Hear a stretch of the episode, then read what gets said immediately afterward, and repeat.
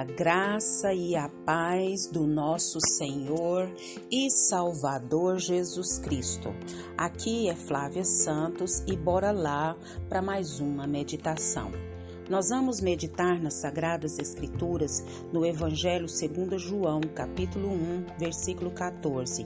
E a Bíblia Sagrada diz: Aquele que é a palavra tornou-se carne e viveu entre nós Vimos a sua glória, glória como do unigênito, vindo do Pai, cheio de graça e de verdade. João 1,14. Oremos. Pai, em nome de Jesus, nós te louvamos, ó Deus eterno, por mais essa rica oportunidade de falarmos do teu amor. Te louvamos por mais um dia de vida, te louvamos pela vida dos nossos, te louvamos pela saúde, pela paz, pela proteção, pela provisão. Te louvamos, ó Deus, porque temos certeza da vida eterna garantida pelo sacrifício que Cristo fez por nós na cruz do Calvário. Pai, é por isso que estamos aqui, Pai, falando do teu amor. Muito, muito obrigada pela vida eterna. Pai, pedimos ao Senhor perdão dos nossos pecados, perdão das nossas muitas falhas, transgressões, omissões, reações. Perdoa-nos, limpa-nos, purifica-nos, santifica-nos. E não permita que sejamos insensíveis ao pecado, mas que o Espírito do Senhor nos convença dos tais. Clamamos a Ti uma vez mais pelas autoridades inseridas sobre nós. Que o Senhor vá de encontro a todas elas clamamos por todas as autoridades. Que o Espírito do Senhor vá de encontro a cada um, que o Espírito do Senhor trabalhe e os convença do pecado, do juízo e da justiça, e que eles venham trabalhar em prol daqueles que o Senhor os colocou, Pai abaixo das autoridades deles. Pai, clamamos a Ti pelo presidente da República, clamamos a Ti por todas as autoridades governamentais, que eles venham ser direcionadas, capacitadas e guiadas pelo Senhor para cuidar do povo. Pai, em nome de Jesus, clamamos a Ti pelas nossas crianças. Clamamos a Ti por todo o ataque maligno contra as nossas crianças, que sejam todos frustrados, todo massacre, todo atentado contra as nossas crianças. Nós repreendemos em nome de Jesus e vá de encontro às famílias enlutadas, Pai, que perderam as suas crianças. Pai, fala conosco. Fala conosco, porque nós necessitamos da tua voz, da tua palavra, da tua direção e da tua capacitação. É o nosso pedido, agradecidos no nome de Jesus. Amém. Nós vamos falar hoje sobre maravilhosa graça. Maravilhosa graça. Conta-se que na Amazônia, que é o pulmão do mundo, uma dádiva de Deus, uma das maravilhas que Deus tem nos dado, tinha um mestre chamado Firmino. Esse seu mestre Firmino era pescador e ele viveu ali com seus companheiros um drama que não faltou angústia e desespero. Eles estavam em seu barco motorizado e foram, né, o rio Amazonas, descendo o rio Amazonas. Quando eles se preparavam para voltar para casa, aconteceu uma pane no motor que deixou o barco à deriva. Então eles passaram dias sem sinal de qualquer socorro. E agora, o que fazer? A alimentação e a água potável se esgotaram e a esperança de resgate se esvaziou e o sol castigante aumentava-lhes cada vez mais o que? A sede. Até que a maioria que estava no barco desfaleceu. No meio desse desespero, ao longe, é, eles viram uma embarcação e surgiu aos poucos e se aproximou deles. Um dos tripulantes do barco que estava sendo socorrido, ou seja, um dos pescadores, é, falou assim, bem baixinho, né? Fez um apelo para eles: água, por favor, água. estamos morrendo de sede. Ouviu de volta a voz e lhe disse: Água? Água? O que é isso, amigos? Lancem os baldes e bebam.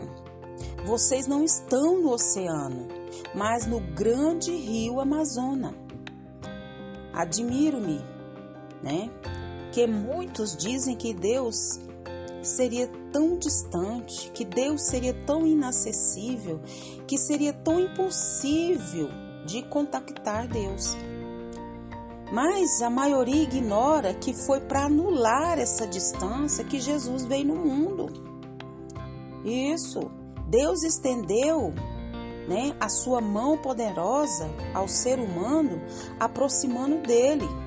E esse amor pela humanidade que ele mandou o seu filho para nos livrar da condenação do pecado. Por isso que Jesus afirmou: Quem vê a mim, vê ao Pai. O mestre Firmino matou a sede com a água do Amazonas. Agora pensa bem. Mas a sede espiritual somente pode ser saciada com a água da vida. E essa água da vida que mata né, a sede espiritual, só Jesus oferece.